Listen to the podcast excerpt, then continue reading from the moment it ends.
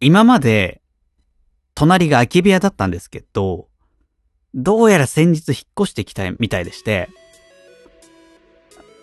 なんか若いおとなしそうな男の子が、学生さんかなって感じの人が。で、今時珍しく、引っ越しの挨拶とか言ってタオル渡されまして。律儀な人だね。そう、今時珍しいよね。うん。まあ、なんで今まではあまり気にせずね、こういうラジオの収録の時もね、気にせず大声出してたけど声のトーンもこう今までと一緒というわけにもね、いきませんから。そうね。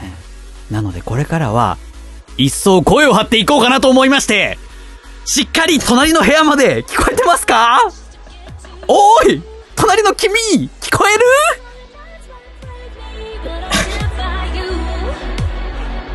It could take a million days, but I see it through. I climb the highest mountain, baby, just to be with you. 新しいハンガーラックが欲しい、ペーターです。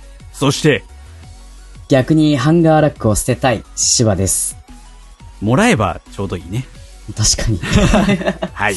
えー、ラジオ、水槽の脳です。よろしくお願いいたします。お願いします。この番組は、水槽の中の脳が見ている夢かもしれない。ゲーム、音楽を中心としたサブカルチャーから、身近なニュースまで多方面にトークを展開したいとは思っています。思ってはいます。はい。ということで、早速、身近なニュースを一つ見つけてきたんで、はい。お話ししようかなって思います。はい。お願いします。外国のニュースなんですけども、短じ ゃん。短っグローバルな視点で。グローバルな視点おで届ねけしておりますそのうで。はい。海外のニュースだったんですけども、えーカセットテープ、正しくはコンパクトカセットの発明者として知られるオランダのルー・オッテンス氏が現地時間3月6日に94歳で亡くなられました。えーご冥福をお祈りいたします。はい。はい。このルー・オッテンス氏、音楽とか音響好きな方なら、名前ぐらいは聞いたことあるんじゃないかなと思いますが、カセットテープの父と言われておりまして。ほう。で、カセットテープだけじゃなくって、CD の開発にも関わったとかなんとか言われている方なんですね。えー、すごいね。そう、その二つを生み出した。今の、要は音楽の普及させるのにかなり貢献した方なんだということが、これでお分かりになるかとうん。思うんですけども。あ、とはいえ我々は、その、いわゆるカセットテープ世代では正直ないじゃないですか。そうだね。カセットじゃないね。カセットテープは現役ではそんなに正直使ってはなかったよね。うん。その今まで、この音楽フォーマットは、まあもちろん生歌から始まり、はい。レコード。でここでカセット。で、CD、MD。で、今のデジタル配信。みたいな感じで来てるんですけども、この中で言うと、こう MD、CD が、我々世代ですよね。そうだね。MD ウォークマンとか使ってたもんありました。ね。MD ウォークマンとか、あのちっちゃい四角のね、カチャカチャカチャカチャ言うやつね。そうそうそうそう。懐かしいね。使ってました、やっぱり。や使ってたよ。超使ってた。っぱり自分のアルバムをね、オリジナルアルバムを私 CDR でこう焼いて、や作ってだね。なんとかベストとか、俺ベストとかこう表紙に書いてね、背う表紙に。ん。棚に飾ったりとかしましたよね。あの、懐かしいやつさ、車のダッシュボードとかに入ってるさ、CD いっぱい入れるなんかケースみたいなやつわかるああ、わかるわかるわかる。もう使わないんだろうけど、あれとか懐 かしいよね。あったね。今だとね、その車のカーナビにハードディスクが入っててとか、そうだね。そこにデータ貯めていけるみたいなのもあったりするよね、今だったら。もう大体そんな感じだよね、今はうんうね。んうんうん。だからし、車でももうデジタルの波が来てますから。まあ、だから、CDMD っていうのがだいたい90年代から、まあ、2000年初期うんぐらいまでが、まあ、我々の世代の CD 世代ですけども、今回の、そのカセットテープっていうのは、こう1970年代から80年代に活躍してた、ですね。はいはいははいい。はい。こうなぜカセットテープ広まったのか。というとこなんですけども、あのールー・オッテンス氏がフィリップスっていう会社だったんですけども、はいはい。そこがカセットテープの特許、開発特許を無償公開して、無償世界。各国の統一フォーマットとするように働きかけたことにより、世界中で同じカセットテープっていうのが作られて。はあで、世界中にこう、フォーマットが一緒だから、流通とかしやすくなり、一気に広まった。というのが、理由なんですね。へえ。はい。では問題です。はい。 1970年から80年代に活躍したカセットテープ。現在の、現在までの総販売数は、累計何本でしょう ?3 択です。三択、はい。 1、5億本。北本。ねえ日本人口がね、1億何千。だあ、から、各家庭に5本はあるかなみたいな。2、100億本。3、1000億本。さあ、どれでしょうシンキングタイムスタート終了はい、どれえ、早い。忘れちゃったよ、選択肢すら。 忘れるな !5 億、100億、1000億。まあ、100億かな。 100。億、ファイナルアンサーファイナルアンサー。それでは、この20円には戻れません。 20円だったんだ。だいぶ早いな、まだ。あれ、1問目でも1万円とかだよね、確か。うんなんか、いくらもらえんだろう。電話代みたいな。てれれーん、でれれれれれれれれれあ、今見つめてますからね。今すごい見つめてますからね、皆さん。残念正解は、3番の1000億本。 1000億本。 1000億すごいな本。もうよくわかんない概念だよね、1000億って。何日本の各家庭に1000本あるってこと でしょ。あ そう、そうだね。1000本あるよ。日本に凝縮したらね。世界中の話だからもうちょいあ散らばっちゃうけどそっね、かそっかそっか。そうそうそうそう。まあ、累計なんで、まあ、約っていう部分はあるけど、累計1000億と言われてまして。すごいもなう、バカが言う数字ね。とりあえずよくわからないから言ってるやつだよ。そう小学生がよく使うバカの数。バカの数。えー、1000億円とか別に全然俺将来稼げるし、とか。そんな、そんな子供いたか。え、俺、びっくりマンシール1000億枚持ってるよ、別に。あるよ。おう。そりゃ面白いと思うけど。とかいう、はったりの数字だよね。そうだ1000億ね。出てこない数字だよね。ね存在しない数字。ただカセットテープは世界中で1000億以上売れてますから。すごいな。ちなみに CD、現在までの累計、カセットより多いと思いますか少ないと思いますか時代で言うとね、短いから。あー全然。えー、でも、少ないんじゃない少ないと思う、うんファイナルアンサ1000億本だよー。?1000 億本すごい数だからね。うん。いや、少ない。少ない。ファイナルアンサーですね。ファイナルアンサでは、この2000万には戻れません。ー。なんかすげえ上げ幅がすす ごい。 2問目で20円から2000万。でれれん。あ、今もう、そっぽも言ってますから。え、残念正解は、はい。約2倍の2000億本でし2000億本か。すごた。いな。やっぱり OCD で一気に広まったわけなんですね、世界中に。より便利で、より快適な、より音質のいいということで。うんうんうんうん、一気に音楽シーンが広まったって。まあ、それでもカセットテープの1000億やべえぐらいすげえけどなっていう話ではあるんですけどね。そうだね。CD だったら、なんか結構枚数持っててもまあ、なるけど、カセットってそんな感じしないもんね。うん。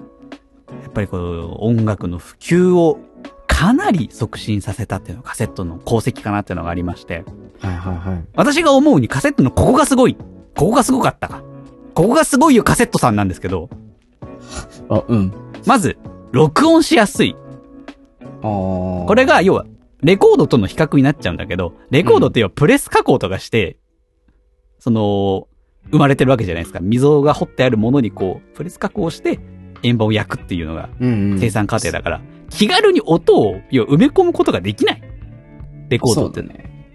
だから、こう、普通の一般の人がレコードを簡単にこう作るなんてことはできなかったら、んですよ。それまでは。けど、カセットテープになってて、カセットテープレコーダーみたいのが、全然普及するんですよ。あったね。ね、普通の再生機の中でも録音できる機能っていうのは、ものすごいつくんです。なぜなら、これ磁気テープだから、書き換えがすぐできる。うんうんううん。ん。だから簡単に音を入れて再生っていうのが、全然ちっちゃい磁気のヘッドとかを振動させるだけで済むから、簡単になったんですよ。はい。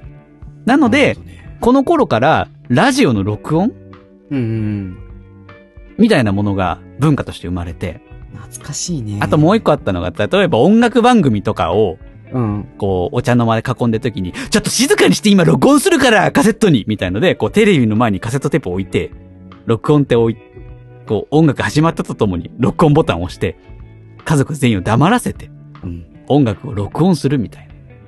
やったことあるな世代じゃないだろういや、僕やったことあるなあるそれでほら、お母さんがこう、ご飯よー高俊ご飯よーとか言われて、その声まで入っちゃうみたいなあるあるがね、一昔前にあったりするから。懐かしい。あの、アニメブリーチのオープニングのオレンジレンジの曲を録音した ね。オレンジレンジ。懐かしい単語だね。世代だね。懐かしい。あ、それぐらい誰でも録音できるようになったっていうのはカセットテープのね、特徴だったんですよ。あ懐かしいね。やっぱこの、この頃にさ、まあ、今まで録音なんて概念はそんななかったんだけど、うん。え、自分の声って気持ち悪いって思った。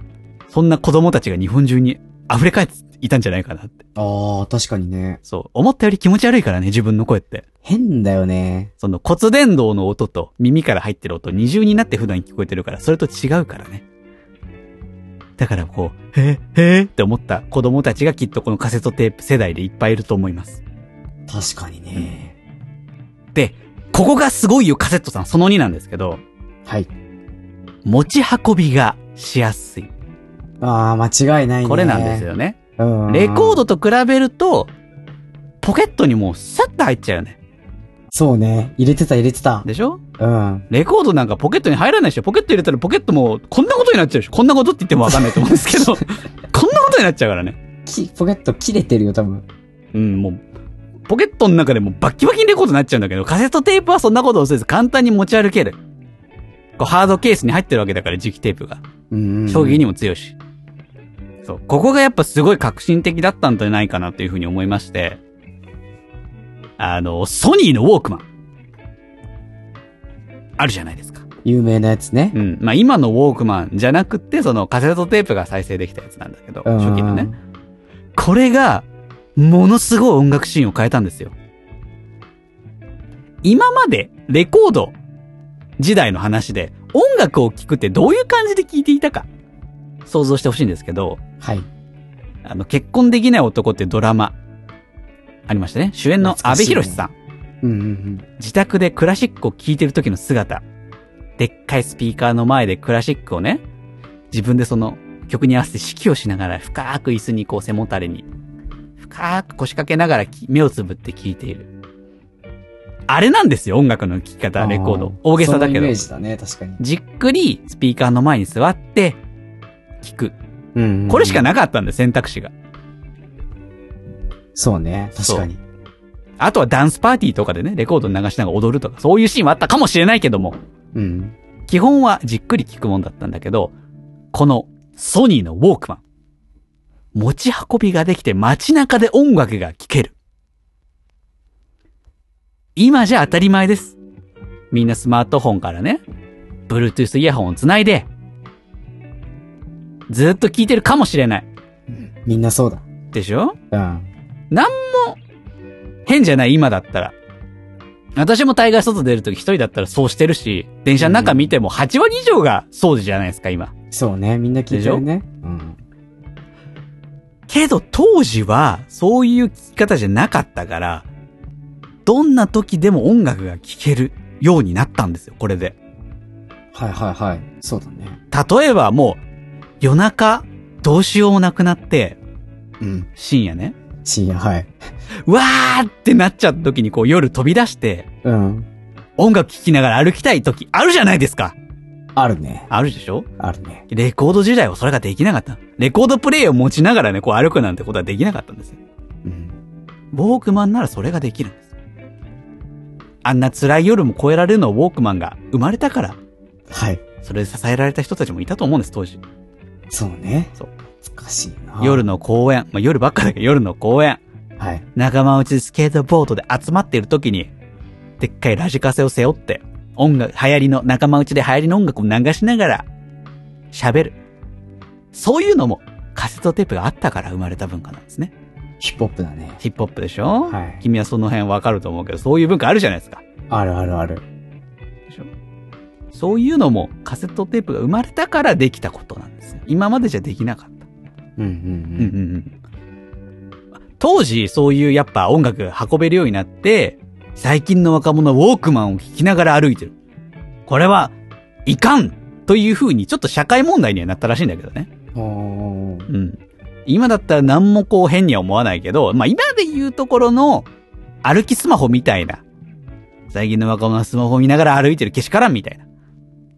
ニュアンスとしては多分それに近いとは思うんだけど。おー。そうだんね。んうん。まあ当時は、だから社会問題になるほど革新的で文化が変わってきていたんだなっていう感じうんカセットがね、うん。うん。変えてたんだなってい。そうそういうことだと思います。で、今、改めて、音楽っていうのは、新しい領域に来てまして、新しい領域。はい。あの、アメリカのレコード産業協会、RIAA が発表した最近の数字なんですけど、はい。サブスクリプションのストストリーミングサービス。あるじゃないですか。Spotify だったり、うん Apple Music だったり、その他もろもろあるじゃないですか。それが、2020年におけるアメリカの音楽業界の収益の83%は、そういうサブスクの収益。へー、すごいね。 83%ですからね。うんうんうん。ほぼ8割以上がサブスクなんですよ、今。音楽業界の、アメリカのだけどね、収益って。へー、ほとんどもうそうなんだね。ほぼそう。実際アメリカの街中の CD 屋っていうのは今、かなりの勢いで潰れてるらしい。あー、まあそっか。そうだよね。だって残りの20%もないさ、収益で、今までの CD と同じぐらいの店舗数保てるかって言われたらそんなわけはないからね。そうだね。うん。それぐらい今、もちろん、この2020年ってのがちょっと、えー、変わった年だったわけじゃないですか、コロナとか。うんうん。そういうブーストがあって、そのデジタル産業、デジタルコンテンツ系がものすごい伸びた年っていうのはあるかもしれないけど、こう2010年は、このサブスクの音楽全体の収益は10%以下だったらしいです。 10%以下。うん。だから8倍以上この10年で伸びてるから、着実に伸びてることは伸びてます。なるほどね。うん実際だってサブスクとか入ってる芝くんは。入ってる入ってるです。Spotify でしょ Spotify。はいはい。 Apple Music うんうん。まあそこの日本強いね。うん。かな、あとまあ、Amazon Music は、ついあてまくる。あ、アマプラのおまけとしてついてくるからね。おまけとしては、有能っておなじみの Amazon Music だね。そうだね。私も、アマ、えーっと、Apple Music はちょっと入ってないんだけど、Spotify と Amazon Music は利用してるから、うん。うん。まあ、実際伸びてきてんだなって。10年前ってだって、そういうサブスクなんて、正直、使ってなかったし、認識してなかったじゃん。そうね。うん。10年前だとその iTunes のダウンロード販売とか、あとは、まあ、スマホじゃなかったかもしれないからさ、10年前とかだったら。下手すればリスモよ。リスも、そう、リスもなんですナよッ。プスターリスモだよ。そう、まだそういうサービスが元気だった頃だからね。みんな、あれだよ。あの、着歌買ってたから。そう、着歌着歌。いや、本当にそういう時代だったんだよ。うんうんうん。あれからだって今なんてもう何千万曲が聴き放題みたいな世界だからさ。そうね。時代は今ちょうどほんと2020年から変わってきてますと私は思います。うん。だいぶ変わってきたね。確かに。そう。そうなんです。もう飛躍的に伸びてます。うん。けどね、またそんなことがある一方で、今改めてカセットテープのリバイバルブームってのが来てるらしいんですよ。はいはいはい。そう。例えば、えー東京の中目黒にうん。カセットテープ専門店ワルスっていうのがあるらしいです。ちょっとまだ行ったことはないんだけど、へえ。カセットテープしか売ってないんだって。あ、そうなんだ。うん。なんかレコードショップみたいな CD ショップみたいな感じなんだけど、全部、その売ってる媒体はカセットテープ。へえ、おしゃれ。ね。だったりとか、うんえ有名アーティストもカセットテープ版の新譜を出していたりします。うん。はいはいはい。カニエ・ウエストとか、カニエウエスト出してるテイね。ラー・スウィフト、はいはいはい。ニール・ヤング。みんな出してんだって。で、国内、日本でも坂本冬美さんの、あの、ブッダのように、なんだっけ死んだだっけえいや、あるあるある、そんな。曲あるって。すごいな。そう。とかもカセット版出してたりとか、うんうん。あのね、私ファンなんですけど、Perfume さんのはい。あのタイムワープって新曲、うん。去年かな出たんですけど、それの初回限定版のおまけうんうん。カセットテープついてきたんですよ。いいね、それ。で私、初回限定版もちろん買ったんだけど、うん。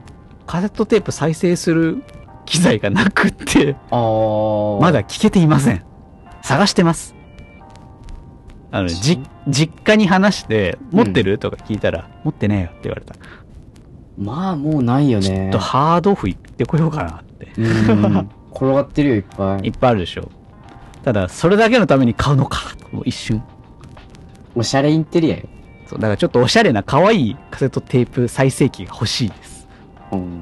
いいね。みたいな感じで、実際なんか、おー、Spotify とかデジタルで聴いてる若者たちが、カセットテープよくねみたいなブームが、ちょっとずつ今あるんだって。ああ、そうだね。確かにね。うん結構、あるね。うん。うんうんうん。やっぱデジタル世代にとってカセットテープの良さみたいなもの、まあいろいろ考えたんだけど、うん。まあ見た目とか結構、今考えればあのハードケースとかおしゃれだよね。そうだね。うん。それ、あれをこう棚に並べるそのコレクションマニアみたいなところはもちろん魅力の一つだし、うん。デジタルじゃないそのアナログノイズなところも、あの、ちょっと再生した時にプツプツってなったりとかね、さーっていう乗るあたり、ローファイヒップホップとかね。そう、今流行ってるじゃないですか、そう流い行うってるらそういうのではあえてちょっとノイズを乗せるみたいな音楽手法流行ってるし、そういうのもやっぱブームとして一因であるのかなって。あとね、あの、シティポップって流行ってるじゃん。うん、ジャンルとしてあるね。シティポップとかでさ、ちょっと懐かしいメロディーとかさ、懐かしい感じの曲調なわけじゃん。うん。なんか、そういうところで、あの、あえて昔のそういうのをサンプリングしたグッズとして、カセットで出すとかね。ああ、はいはいはいはいはい。あ、と、フューチャーファンクとか、うんうん、あるね、ジャンベルでーパーウェーブとか、最近流行ってるペじゃーん。パーウェーブとかはね、やっぱかなり今来てるよね。あの、山下達郎とかさ、あの、そういう古い世代のさ、ん、うん菊池。桃子とかかな。はいはいはいはいはい。あ、の、もろでカセットとかでさ、聞そいうだてねた世代のやつを、その、ちょっと早回しっぽい感じにしたり、逆に遅くしたりっていうリミックスをしてるから、それなんか、リスペクトを込めてカセットテープで出してるとかっていうのはいはいはいはいがあるね。結構高値がついてるけど、やっぱり人気で。うんうんうんうんうん。確かにそういう分もあるって。うんうんうん。そうなんだよね。だから今改めてリバイバル、ちょっとだから私実際買おうかな。カセット再生機を。おしゃれだと思う。あったらね。いいよね。うん。で、ちょっとまた、なんだろう、音オーディオマニア的な話をちょっとしちゃうんだけど、うん。デジタル音声とアナログ音声でその聞く時の話なんだけどデジタル音声ってさ正直 iPhone の純正のイヤホンで聞いてる人多いと思うけどさうん。大体どんな環境で来ても60点とか70点とかが平気で出せるんだよねあー、別に。 100均のイヤホンとかで聞いてもものすごいノイズがひどくて聞けないなんてことはないじゃんうん。ちょっとローがあまりにも出てないけど全然聞けるそうだね。うん大体何で再生してもそれ70点ぐらいは出せるんだよねうんうんうん。でいいイヤホンとか買ってさでアンプとか買ってヘッドホンアンプとかねつないで聞くと、まあ80点90点でもちろん出せるけど大体どんな人でも平均的にそれなりの音が聞けるっていうのがデジタルなんだよねけどアナログってさっき言った通りノイズが乗りやすいしうんうんうん。ちょっとほら掃除とか怠るとささーって入ってとか針が飛んだりとかレコードとかうんうんうん。あれ全。然あるじゃないですかだから結構30点ぐらいの音とか平均出しちゃうんだよあーちょっとお。金かけないで適当に再生しちゃうとそううん。けどアナログは120点の音は出せるんだよね逆にあー生音に近い音お金をかけまくれがなるほどね。突き詰めると上限そうが突き突き突き高い。詰めるとデジタルよりいい音出せるんだよ理論上はうんうんうん。うんまあ今ハイレゾとかがあるからもうほとんどニアリーイコールになってきてんだけどハイレゾとかのデータ圧縮だとそうでもでももうハイレゾって一瞬だけしか流行らなかったよちょっとねまだ早かったと思うしあと人間の耳そこまで違い分かってないよ一般の人はと思う、ああそうに言われてるよねうん、確かにそう言われていいヘッドホンでいい環境でいい静寂の中で聞けばハイレゾすげえ音いいってのは分かんないうんけどその環境でじゃあ聞く人っているのって話なんで今街中で iPhone の純正イヤホンでハイレゾをじゃあ聞くか違いが分かるかって言われると分かんねえんだよそれはそうだねそうそうなるとやっぱり最近だと 3D オーディオとか流行ってるしねうんうんうんあのー、iPods Air んエアポッツ AirPods Pro とかにさ、うんあったりするじゃん、iPods Air っつっちゃった AirPods Pro だねとかにもあるけど若干そっちが今注目されてるねオーディオだからうんうんうんちょっとかなりマニアックな話をしちゃったんですけどアナログの良さみたいなものはなんとなく今分かっていただけたかなといろいろ語っちゃったんですけどそう,、いや改めて聞きたくな聞いてみたいなったりよね久しぶりにねちょっとレコードとかカセットとか逆に聞いてみたいだからこれがやっぱブームの流行り方なんだろうね聞いてみようかな聞きたくなってきたな改めてって思える魅力がやっぱりそこにはあるんだよねそうだねアナログの音楽って。でちょっとね私のまあさっき Perfume のファンという話もしましたけどうん音楽プロデューサーの中田康隆さんもこのデジタルアナログとかそういうインタビューを受けてた時にこんなこと言ってたんですねうんレコードと同じように MP3 音質もいつか懐かしいものとして楽しまれる時代が来るというふうにおっしゃってたんですねおーこれは確かにそうだなって MP3 ってまあ音がひどくなる圧縮方法でおなじみじゃないですかそうだね確かにものすごい圧縮できるんで一時その iPod とかにそんなに曲数入んない時代は圧縮できるんだったら圧縮しまくった方がいいみたいなうんうんそんな時代があったからその時は流行ったけど今ってもう1テラとか持ち歩ける時代だしそれこそ個人ではデータを所有しない時代だからそうだねもう MP3 って流行んないんだけどうんうんうんだけど今こうやってアナログのレコードの音とかたまには聞いてみたいなカセットテープたまには聞いてみようかなって思うように MP3 もあ昔あったよね MP3 っていや音超ひどいよねだけどたまに MP3 って聞くとなんか音スカスカで超面白いよ懐かしいよみたいなそんな時代がこの先来るんじゃないかなっていうなんか今の時代に聞くとすごいなんかその嫌な音なんかオーディオオタクみたいな感じそうねちょい厄介なオーディオオタクの発言みたいな感じになっちゃったけど、うんけどきっとこの先その懐かしいねレトロチックなものみたいな象徴に一時代あったわけだから MP3 が輝いてた時代が、いやそうだ今まよねでそう CD が輝いてた時代 MD が輝いてた時代、まあ、その次ぐらいに MP3 が輝いてた時代が来てたわけじゃん2010年代に来る前ぐらいあの USB をさ直接挿してさ曲を入れるあれそうそうそをうそう懐そうかしいと思えるうん音楽フォーマットの変遷の中に一つ MP3 っていうのもあったねっていうのが来るんじゃないかなっていうのはすごいあのあーなるほどねってインタビューを見てて納得しました確かに。はい。という感じでちょっといろいろあのーまあちょっとカセットテープの発明の方のねルー・オッテンス氏の、まあ、ちょっとお亡くなられお亡くなりになられたニュースを聞いていろいろこんな感じで思いました。ということでねちょっと今回はい。編集の方でここまでカセットテープの音質を再現してお送りいたしましたミステリー 途中からじわじわーっと編集で変えてみたんですいかがでしたでしょうかなんかやっぱいつもより我々水槽の方が温かみを感じたんじゃないかなと生ぬるい水槽の脳で。そうアナログならではの温かさみたいなのを感じられたらこれ幸いというお話です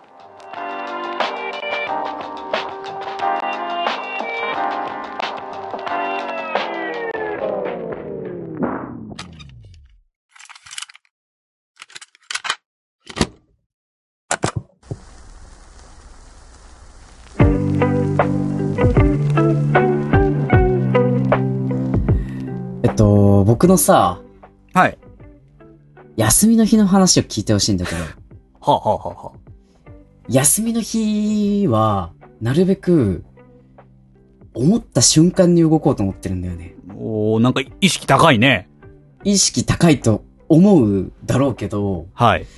何をしたかっていうと、はい。 あの、渋谷に、ナンパを見物しに行ったん ですよ。どおーどういうことだナンパをしに行ったではナなンい。パはしてません。一言も言葉はしてない。はいはいはい。なるほど。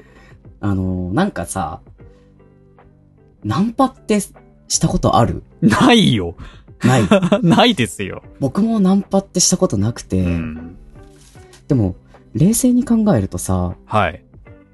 なんか、女の子に声かけるためにお金払って渋谷に行ってるってすごくないどこから来たかわかんないけど、まあそうね。どっから来たかわからないよ。あの人たちが。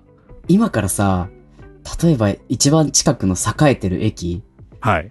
まあ、うちだと横浜になるんだけど、そうだね。うん。 横浜に知らん女の子に声をかけに行ってくれって言われたら、1000円もらっても断るかもし れない。なるほど、なるほど。そうそうそう。アンケートのバイトみたいな感じだとしてうんうんも、うん時給1000円じゃやんないかも、もうちょい欲しいと。と思うんだよね。うーん。でも、すごいし、実際ナンパって、どんな感じなんだろう。ついていく人っているのかなと思って、はあ、はあはあはあ、渋谷にわざわざ行って、え、なに、ナンパの調査ナンパ調査に、あの、八公前にまず行って、お定番の場所だね。そうそう、はあ、いるかなと思って。いはい。で、見てたんだけど、うん。すいたね。すごかったね。いるんだね、やっぱ。いるいるいる。あのーへもう、待ち合わせしてるかわかんないけど、八校の周りとかにいる女の子に、ー。うんうん。次々声かけるの。へー。もう、声かけて、そのすぐ隣にいる人とかにも声かけちゃうの。あ連戦そうそうそうそう。だからもう、え、えみたいな感じで、周りの人にちょっと見られてたりして、はいはすごいなぁと思って。もうね、見てると、ナンパのテクニックみたいなやつを、やっぱ売ってるんだろうね、ネットとかで。い。たまにあるよね。あるよねそういうのねんん見つそけるねれを、なんかやってんだろうなっていうのが見て、ニヤニヤしちゃうんだよね、ちょっと見てて。教科書通りの。女の子に一度声かけた後だと思うんだけど、 はい。まだいるのって言って声かけるんだけど、めちゃめちゃ足広げて、あの、立て、なんか逃げられないみたいな感じの、あ退路を塞ぐ感じで足バッて広げて、いや不自然だろみたいな。ーで、なるほど。その体勢で、あの、ポケットに手入れて、なんか、マーキのみたいな感じで、まだいるの つって。さっき。で、あの、もう携帯をグッて覗き込むんだよ。で、はいはいはい見てて思うんだけど、多分それで、あの、顔を近づけてドキッとさせるみたいなのがあるんじゃないかなと思うんだよあー、ありそう、ありそう。うん。で、女の子は多分慣れてるんだろうね。露骨に携帯グッて引いて、あの、もう男の方も、それで多分めげたら弱い男だと思われてダメみたいなやつがあるっぽくて、あの、来ないの待ち合わせみたいな感じの言ってて。で、いやなんか車のあ来るところでがあるんで、そっちに行きますみたいな感じで移動してて、かわいそうだなと思って。んナンパ男がさ、どっちがしつこく絡んできたせいでさ、うん女の子はさ、その八校でさ、座れる場所みたいなのがあるじゃん。はいはいはいはい。あそこからどかなきゃいけないんだよ、わざわざ。あ、そっち。あしつこく絡れ。まれて。そうだね。うん。 かわいそうだな、と思うのと、すごいな、このナンパ男と 思って。は女の子にさ、声かけてさ、い。連絡先知りたいがためにさ、いくらかのお金を払って知識を得て、うん。必死にお金を無駄にしないように必死に女の子に声かけてるわけよ。うんうんうん。そう、そうだろうね。何の熱意だよと思って。 でだよ。うん。それが渋谷8校前ね。 8個前。はい。で、あの、おももっといるかと思ったんで、正直。うんうん。何人も。で、そのナンパをしたことあるっていう、あの、バイト先の先輩がいて、おお。その人に、渋谷ってどこでナンパしてるんですかって言ったら、マルキューっしょって言われて、へえ。なんか、やったことあるやつ違うなと思って、即答で。 まあ、歩きっしょ。さすがだね。で、マルキューの前に行ったら、まあ、ちょこちょこいて、うん。マルキューはね、あの、ちょうど、信号があるんだよね。うんうんうんうん。だから、その信号待ちの間に声をかけるっていう感じなでる、ほど。あの、結構なるねほ、ど。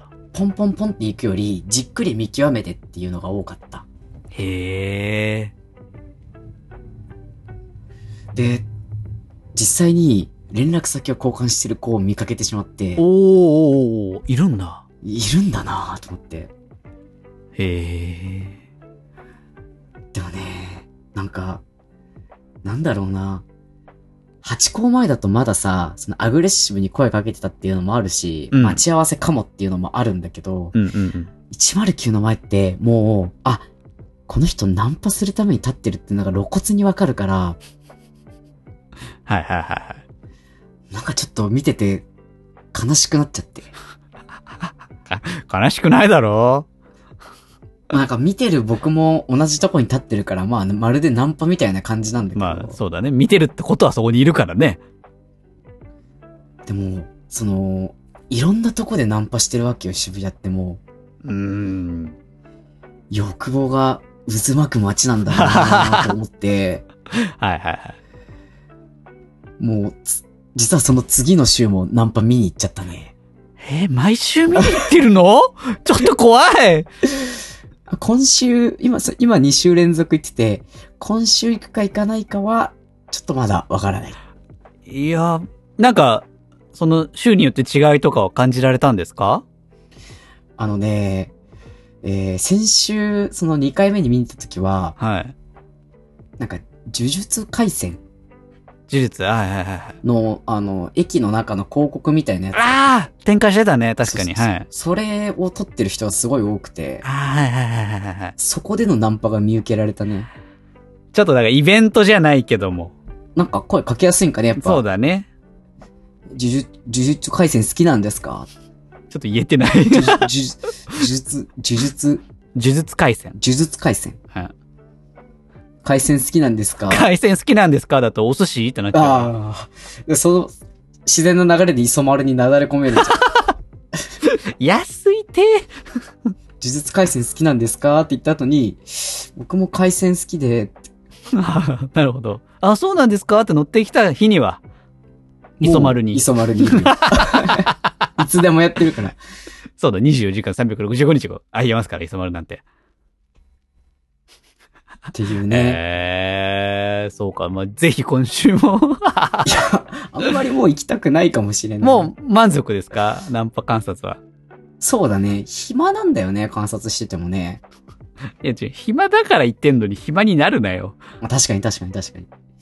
あの、もっとさ、会話内容が全部聞けたらいいんだけど、あんまり近くにまあね。いるわけにはいかないじゃん。だから、あれじゃないナンパをすればいいんじゃないうん別にしたくないんだ よね。し知らない人に話しかけても、連絡先交換しても話すことなくないいや、ないよ。うん最悪やっぱ磯丸に行くしかないから。いいか、磯丸は万能ではない。 多分ナンパで磯丸に誘われたら断られそうだけど、断るようん。私嫌だもん。まだそんな距離感じゃないでしょって言われてた。っていうね、あのーい暇な日は渋谷にナンパを見に行ってますっていうお話でした。 ありがとうございます。謎だな。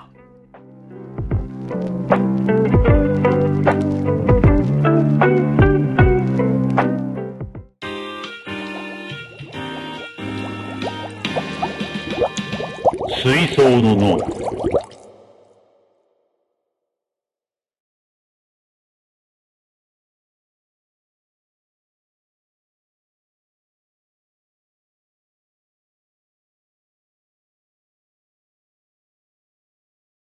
コーナー行きたいと思います。待ってました。よっよっ。お便り募集コーナー、狙い撃ち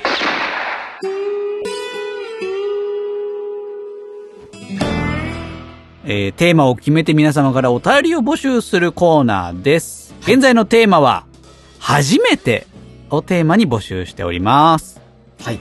ということで、こちらなんつうかありがたいことに来ましたので、嬉しいね。ありがたいね。ありがとうございすます。ありがとうございます。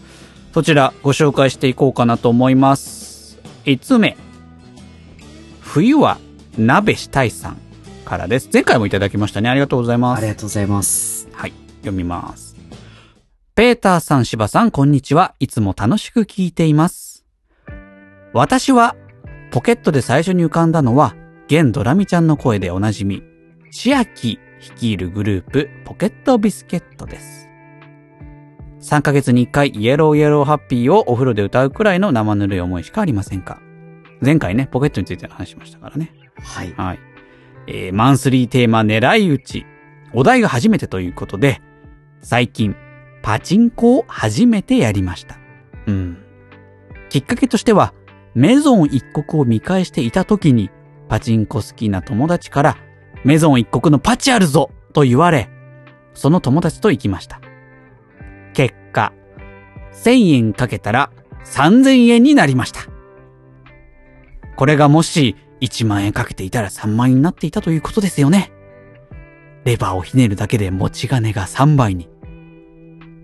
これ持ち金全部突っ込んでいたら、なんて考えたり見たりしましたが、これは俗に言うビギナーズラックというやつだとなったので、その日以来パチンコは行っていません。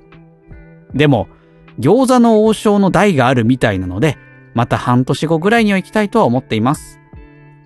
えーペーターさんは、競馬や麻雀をやりたいと言っていましたが、くれぐれもビギナーズラックには注意してください。当たるって気持ちいいですよ。というお便りです。ありがとうございます。ありがとうございます。いやー、パチンコ。ですパチっンコね、行行ったこけとありなますい。はじめ、行ったことは、ないね。パチンコはないね。あて。の、あー、ないんだ。結構ギャンブルとか、ほどほどにちょいちょいやってるイメージだったけど、ないんだね、ギパチンャンコブ。ル好きではないね、全然。あ、そうなんだね。あ、の、ゲームセンターでバイトしてたからさ、パチンコとか置いてあって、はいはいはいはい。そういうのではわかるけど、っうんうんうん。て感じだね。私もね、まあ、パチンコは、パチンコ屋さんは公衆トイレだと思っている側の人間なので、 ダメですよ。ダメです。ダメですよ。トイレだけ利用させていただく。いっぱいあるから、駅周りそうね、大体あるからねに。。最近コンビニトイレ使えないから、パチンコ屋がトイレ使えるからさ。 綺麗だしね、パチンコ屋のトイレってそうなんです。ね。トイレ、掃除が行き届いてることが多いので。なるほどね。メゾン一国とかあるんだね、パチンコで。いろいろあるからね。え、なんとかリーチとかであの、大家さんの女が脱ぐんですかあるんじゃない僕でもめ、わかんない。メゾン一国のパチンコ知らないな。あの、隣の部屋との穴からこう、7、7、7って出てくるんですかね。ありそうだね、でもね。 7。で、リーチがミスるとこう、旦那が生き返るみたいなね。はい。えー、3倍、3倍なんだ、パチンコって。俺さ、わかんないんだよ、パチンコのその、よく。あ、パチンコって、あれか、正式に言うと、景品を交換できるだけだもんね。そうだね。なぜか近くにかけるわけじゃない景品を高値で買い取ってくれる古物商が、なぜか周りにあるだけだもんね。まあそういうことだね。これもそ1000円で、景品を1000円でゲームをしたら景品をもらって、それが3000円で売れた。そうだそういうねことですね。そういうことですね。 正しくは。なんでその警官の立場なの我々。警察の立場で。 いや、え、ギ ャンブルではないですよ、パチンコは。三点方式よくしわからないですね。はい。 ということで、そうですか。パチンコ、いや、なんか、パチンコってあんまり行って、行こうかなって気分になんない。なんでなんだろうね。うるうるせえからなんだよね。そう。耳に良くないなって思って、あんまり聞きになんないんだよな。そうね、パチンコ、良くない、初めてだな。うんそそのうちこれが、あの、冬は鍋したいさんが、やめられなくなっちゃいましたって言って相談してきたらどうしよ う。もう、ちゃんとしたところにかかればね、ギャンブル依存症って病気ですからね。ちゃんとしたところにかかってくださでい。も別に餃子の王将の台をやりたいっていうのはハマ餃ら子なのそ王うだ将よってね。何その、餃子餃子ライスみたいな。 こう揃うあ、の。だからあの、あれなんじゃない餃亭みたいな。一が天津飯みたいなさ。 そういうことなのかなじゃないかなでも餃子の王将の台は確かに気になるね。だリーチがその揃うとなんかすごいジャーってなるんだろうね。特別な役みたいなので、スープ、ライス、餃子って行、行程ボーナスでしょ予定ボーナナス来るんだろうね、きっとね。 ちょっと気、それは気になるね。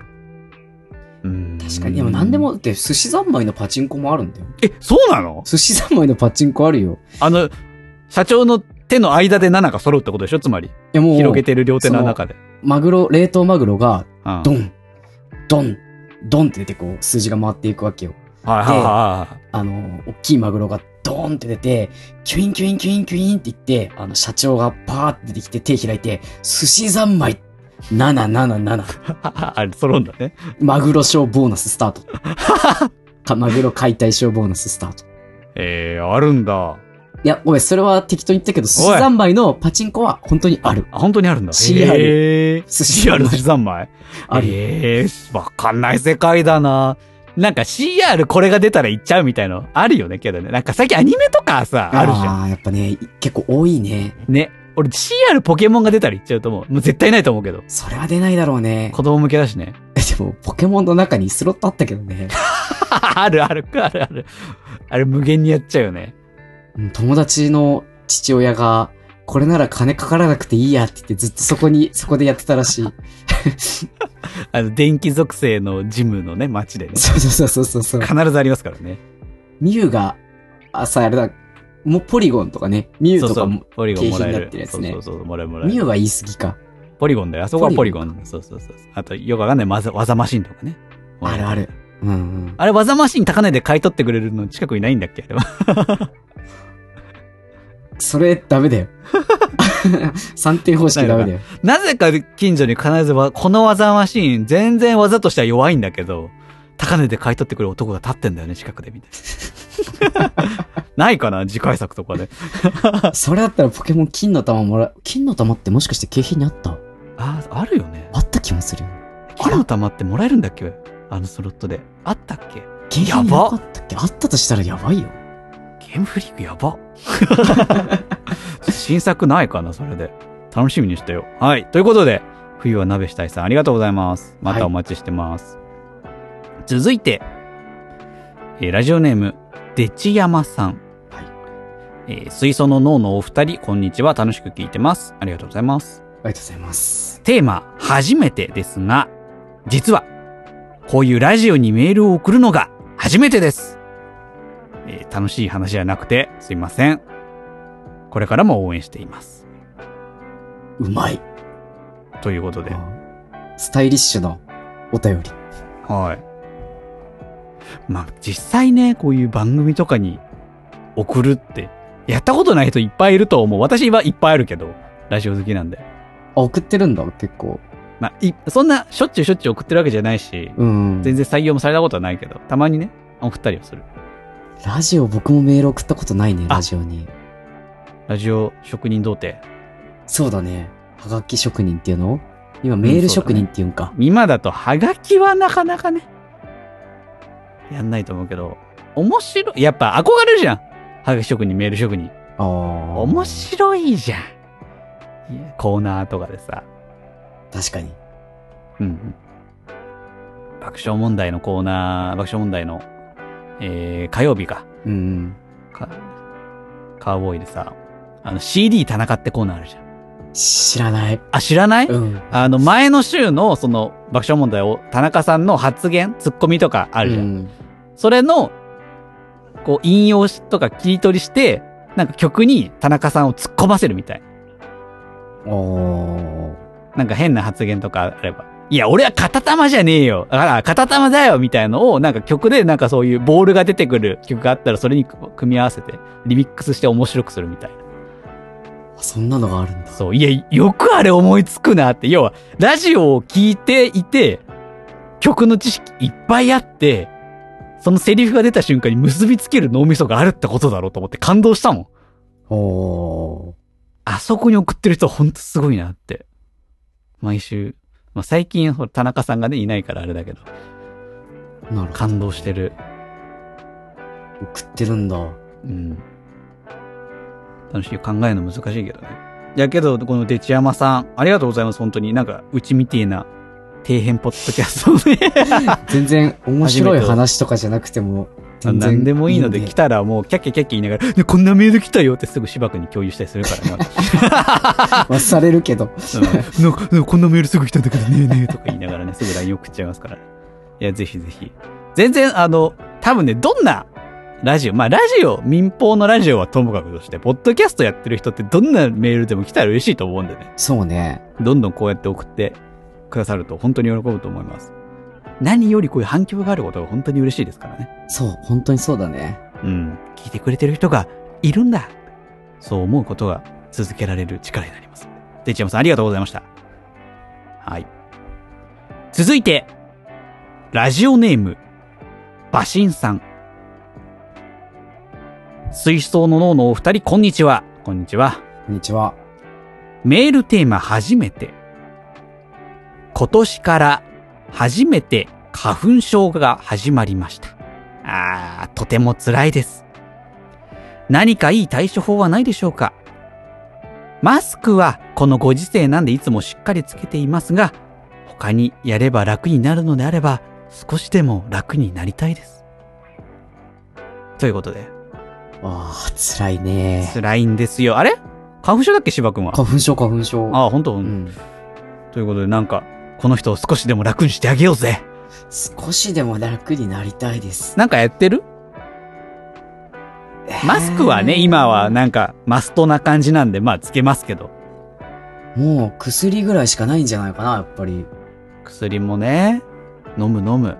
アレルギー、アレルギーじゃない。あれ、あれ、あれなんとかってやつが多い。有名だったらアレグラとかねう、んアレジオンとか。私はね、あの、アマゾンで買えるコスパ最強の花粉症の薬、アレルビ。アレルピーしょアなレルんピーか名前が弱いな。弱いでしょ ?CM では見たことないでしょ、うんあの、ドラッグストアで売ってるの見かけたこともない。けど安い。成成分とか見ると他のとあんま変わんないからそれ飲んでます。おすすめです。ぜひそれで。まあ、眠くなったりするんだよね、きっとね。そどうもなんだよね。それが問題。だよね。昼間とかもふわふわしちゃってさ。取引先と話してる時もなんか、はーんってなっちゃう。やめた方がい いよ。はーん。アレルビーやばいかな やべえ薬だったかな。あと、あの、ワセリンああ、はいはいはあるじゃないですか。まあ、リップ、リップクリームとかで使う人もいると思うけど、ワセリン。い。うん。あれを、鼻の中に塗りたくる。あーと、要は、その、疑似的に、鼻水と同じ働きをしてくれるわけ。吸着して。うんうんうん。だからそんなに体が鼻水を出せなくていいって脳みそが錯覚してくれて症状がちょっと収まったり。鼻水はそれで良くなるんだ。そう、要は入ってくるのが吸着してくれるから少なくなる。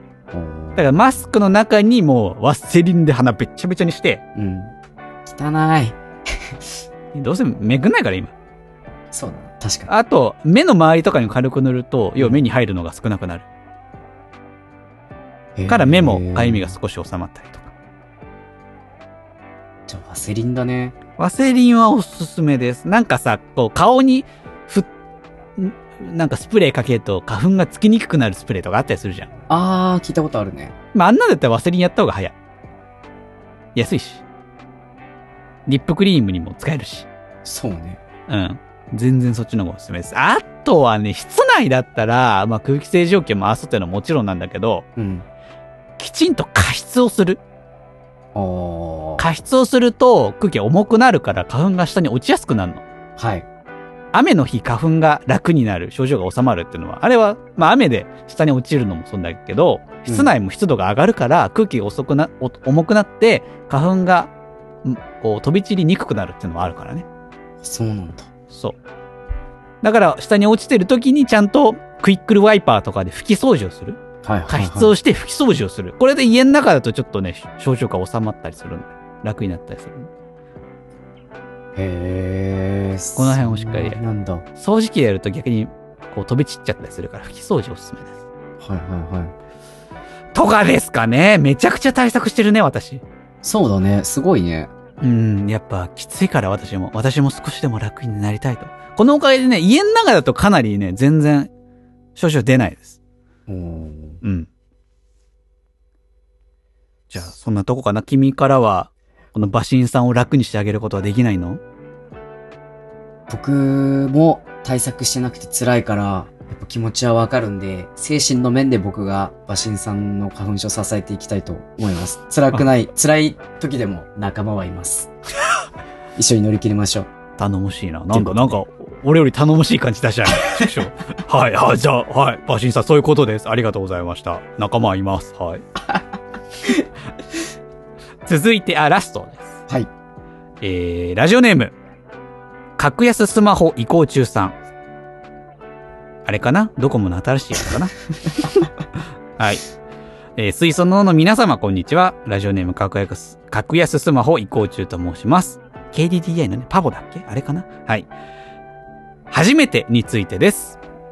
私は社会人で実家住みなのですが、3つ下の弟がこの春から少し離れた土地で初めて一人暮らしをすることになりました。私も姉としてはアドバイスをしてあげたいのですが、実家住みで私には経験がなく、代わりにお二人から何かアドバイスいただければ幸いです。ということで、我々はもう、一人暮らしとして、早数年って感じじゃないもう何年も経ってるじゃないですか。そうね、そうね、10年近く経つな。あ、長いね。私、10年は行ってないか。僕も10年は行ってない。8、8年7年とか、5、6年以上は経つからね、一人暮らしをして。うんうん。まあ、ちょっと私途中で兄と二人暮らしとか経験したことあるんだけど。けどまあ親元を離れて二十歳ぐらいの時からね、離れて早、ね、それぐらい経ちますから。なんか一人暮らしアドバイスあれば、どうぞ。一人、僕って一人暮らしアドバイスできないタイプだと そうだね思う生活力ないよね思ってて、本当になんまかあ生活力ないよね。なんだろう、軽く説明すると料理しないしないかね。ら、うん。最近冷蔵庫捨てようかなってちょっと考え て、いらないんじゃないかなって思って。便利だよ。でもアドバイスってなんだろうね。あの、無難なとこだとあれじゃない。電気ケトルあるといいよとかじゃない。電気ケトルは絶対に必要。うん。それぐらい他になんか、あるだっていや、一い人暮っらし。ぱいあるよ。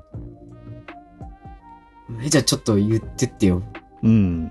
そうね。まあ、芝君は料理しないから、じゃあ私は料理をほら結構するから、うん。料理、もしこの格安、格安スマホ移行中の弟うんさんがするのであれば、あのね、最近のおすすめなんですけど、はい。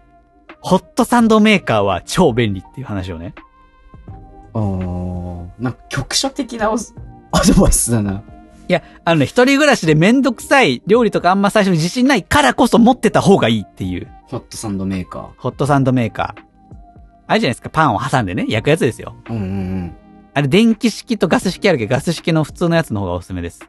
直火のやつのね。はいうん。。ほうほうほう。あれ一つあれば、もちろんパンが焼ける、あ、そうなんです。最初はトースターとかなかったりするからね。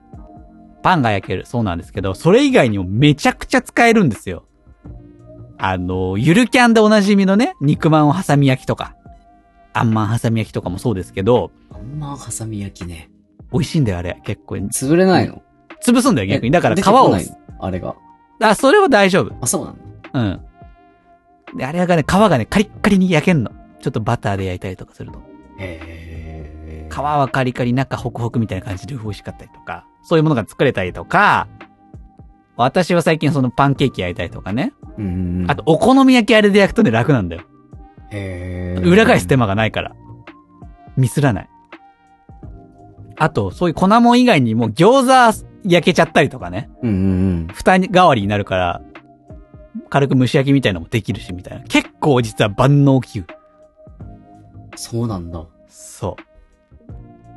なので、実はほ、一人暮らしの料理そんな得意じゃない人こそ、実はホットサンド、メーカーおすすめです。ホットサンドメーカーか。ま君はほら、もう、キッチンがほぼないような物置になってるからえ。、ホットサンドメーカーってガスコンロ使うのだからその、電気式と直火式の2種類あるんだよ。うんうん。私はアウトドアって使うような、その直火式ああ。、電気式はね、洗うのめんどくさい。ああ、なるほどね。閉じて、そう、温めるパンくずとかが、そう、細かいとこに入っちゃうのがめんどくさいけど、直火式のはそう分解できるからパカって。はいはいはい。そう、だからフライパン合わせてるようなもんだからさ、直火式のやつは。確かに。おすすめ。本当におすすめ。なんか、なんかいろいろフライパンとか鍋とか揃えるのがいっぱいあってわかんないよとかなるぐらいだったらホットサンドメーカー1個持ってれば全然いろんな料理できるから。へえー、ホットサンドメーカー。そんなに便利なんだ。便利よ。ほんとおすすめ。最近は本当にあればっかで料理作ってます。ホットサンドメーカーいいね。使おうかな。いや、君はまずキッチンを片付けたところからいや、ね。か汚くないよ。いや、なんか、いや、だって物置とかしてたじゃん。汚くはないよ、別に。汚くはない。ただ違うの。物置と化してるから、汚いって言いたいんじゃないの。物をどかさないと君はキッチンがないでしょそうね。あでしょの、伝わらないけど、うまく伝えらんないけど。収納場所としか思ってないでしょそうだね。あの、ほら。なんか IH ヒーターみたいなやつの上に、は、あの、歯磨き粉とか、普通にそういうのが置いてあるね。うん、物置だと思ってんだもの。人あでも僕からアドバイスできるとすれば、はいはいはあの、何も心配いらないよってことだね。い。そうだね。そんな感じで暮らしてても別に困ってはいないからね。うん。最悪掃除、洗濯だけできれば、家事って別にそれ以外いらない気がする。最低限の掃除洗濯だまあけ。まあまあまあ、掃除洗濯はまあ、まあ掃除も、まあ程度にはよるけど、まあ、うん。そうだね。その二つができれば、まあ生きてはいけるね。そうそう人そう。並みの生活を送れる。飯なんか今どうにでもなるからね。お金はかかっちゃうけど。なるほどね。じゃあアドバイスとしてはそんな感じですかね。そうね。まともなアドバイスがないわ。生活力がなさすぎるんだよ 俺から言わせてもらうとね。そうかな。そうだよ。僕の方が一人暮らし歴長いけど。いやいやいや、おい。おなんだ喧嘩かいや、これでも俺の方が。丁寧な暮らししてるからな。まあ、そりゃ、そうだね。めちゃくちゃ丁寧だよ、私。アロマ炊いたりう、んお香を炊いたり。うん。空気清浄機を回したりとか、あと僕も、空気清浄機回すし、お香も炊くときもある。なんか、いらんことはしてる。 いらんことをしてるんだよね。うんそうなんだよね。 そうか。ああとね、最近、一人暮らしで、あれかな、あの、防水スマホケースをあ買うとお風呂で見れるじゃないですかあ。。ジップロックで大丈夫よ。そう。私、それそう、ジップロックで十分だよって話。うん。ジップロックは超便利。スマホをジップロックの中に入れてお風呂で見れるし、あと、最近すごい活用してるのが、実はお風呂の壁って磁石くっつくんですよっていうはいはいはい。のがあって、うん。あのね、スマホを置ける台みたいのが磁石でくっつくやつで売ってたりするから、あーそれ買うとシャワー浴びながら、そこにこうカパってジップロック入りの携帯入れて、うん。なんかネットフリックスとか見たままシャワー浴びれて便利。長風呂もできるし便利。あ立あ。てかける場所として。あ、それで言うとさ、うん。やっぱ、あの、一人暮らしする時の話だけど、する、うん前段階の、お風呂とトイレは別の方がいいね。まあ、ねこの、弟さんがどこのエリアに住むのか、まあ予算どれぐらいでね。予算つっても、やっぱ妥協したくないとこだなと思った。あと、いや外洗濯機はダメ。あ、外洗濯機マジでダメ。すぐ壊れちゃう。あと、意外とベランダがない家があるから気をつけろ。ああ、そうだねう。ちベランダなくてほんと困ってる。そうだね。干せないもんね、ちゃんとね。そう。けど多分遠い土地で一人暮らしすることになりましたとか、物件は決まっちゃってんじゃねえのかなわかんねえけど、もうこの時期だし。あ、でもあれじゃないのあの、何々地方に配属みたいな。進学配属みたいあな。あはいはいはいはい。就職みたいなまあもし、これから物件探すのであればそうだね、その辺は。でもあと、ネット無料の物件は地雷やで。確かに。あ、もう今日決まってるか、この時期って。こいのや春か決まら。ってると、だって私もほらオープニング話した通り、引っ越してきたから学生さんっぽい人が。あ、確かに。今引っ越し、ガンガン多分時期だよ。もう引っ越してくる時期。じゃあ、じゃあもう、ホットサンドメーカー買っておけば大丈夫。そうだね。ホットサンドメーカー買って、ちょっとその、で、粉物のレシピを2、3個やれば、全然生きていける。マジで。もし今後ね、どんどん料理とかができるようになってきたらおすすめの、あの、料理器具いっぱいありますから、他にも。エッグベーカーとかさ。はいはいはい。すごいな。そんな、あとミルクパンとかもね。あると便利一人だと。普通のでかい鍋じゃなくてミルクパンぐらいのちっちゃいお鍋あると超便利です。お鍋は基本的にいりません。いります。あのあと、やっぱ、2、3人前ぐらいのちっちゃい土鍋はあると冬、助かる。美味しいよね。ああと、カレーが作れるようになればどうにでもなるみたいな。そんな話いっぱいありますから、私。 あー、あーあのね、あと、あれだね、キャベツ、キャベツ、小麦粉があれば、かなり上がしのげる。そうだ、お好み焼きだね、それはね。そうだね。あおの、好み焼きは神だね、実際ね。偽物のお好み焼きみたいなの作れば、そうだね。なんとかして味をつければ食えるからな、それ焼けば。そうそうそうそう。 あとね、あの、豆腐、鶏胸、もやし。これが、あー大ス事ーパー最安値三重視だね。もうこれだけずっと食べてられ るから。各ジャンルの最安値のね、食材たちだね。これがね、大事です。あと、あの、チョコチップスティックパン。あの、カロリーお化けだ。そうそうそうそう。ああれ、一番効率がいいと思う。 1カロリーあたりの値段が最安値であろうっていうそうそうそ。 あのさ、そんな限界の暮らしをしてるかどうかはわかんあ、そうだよね。そうだたよね。だ一人暮らしが自信ないだけでお金に不自由かどうかはわかんないけど。君のはそれ上をしのぐ話になってるから。サバイバル目線になってたからね。そうなんだよ。来月まで2週間、あと食費1000円みたいな話になっちゃってるから。確かに。そんな、そんな限界、もしそんな限界だったら確かにそれはおすすめだけど。まあ、どの程度かわかんないから、まあ、私のおすすめしてるのはちょっと余裕がある時のね、楽し、一人暮らしたの楽しむ方向の、楽しむやつだねそう、あれ話で、本当に笑えないぐらいだったら先ほどの三重種を思い出してください。生き抜くなら僕の言葉を思い出して。 そうだね。どっちかわからないんで、この二つを、じゃあ、あの、各役スマホ移行中さん、および弟さんにお伝えしたいと思います。はい。はい。ありがとうございました。ということで、えー、メール以上でございます。えー、皆さん、メールありがとうございました。じゃあ、あー初めてもうちょっと募集しようかね。せっかくなんで。そうだね。次回ぐらいまで。はい。ということで、引き続き、えー、特定の狙い撃ちのコーナーでは初めてで募集しますので、皆さんどしどしください。よろしくお願いします。お願いします。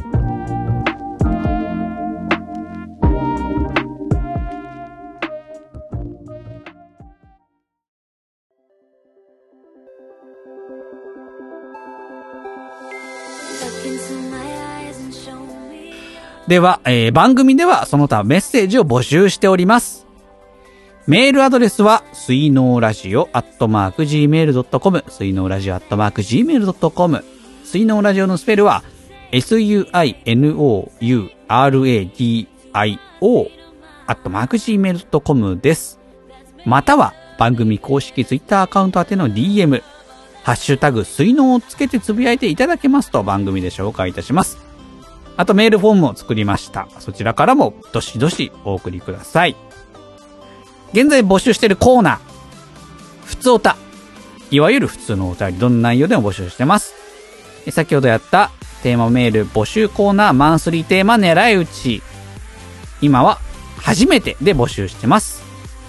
作品レコメンドコーナーマイリスト共有中、皆さんのおすすめの何かを教えてください。お悩み相談コーナー、やべえね法律事務所。皆さんのお悩みどしどし募集してます。運命のダイスロール川柳えーっと、ダイスロールした数字で川柳を作ってください。今は6、3、4で募集してます。企画リクエストコーナー、お願い社長。我々水槽のにやってほしいことを募集しております。はい。こちらで募集してますので、皆様どれでもいいので、よろしくお願いいたします。はい。お便り待ってます。お便り待ってます。ということで、今回のお時間がそろそろ、あれですけども、いかがでしたかいっぱいメールが来て嬉しかったね。そうだねそ。れが一番だね。今回もお聞きくださってありがとうございました。それではまた次回お会いいたしましょうバイバイ Me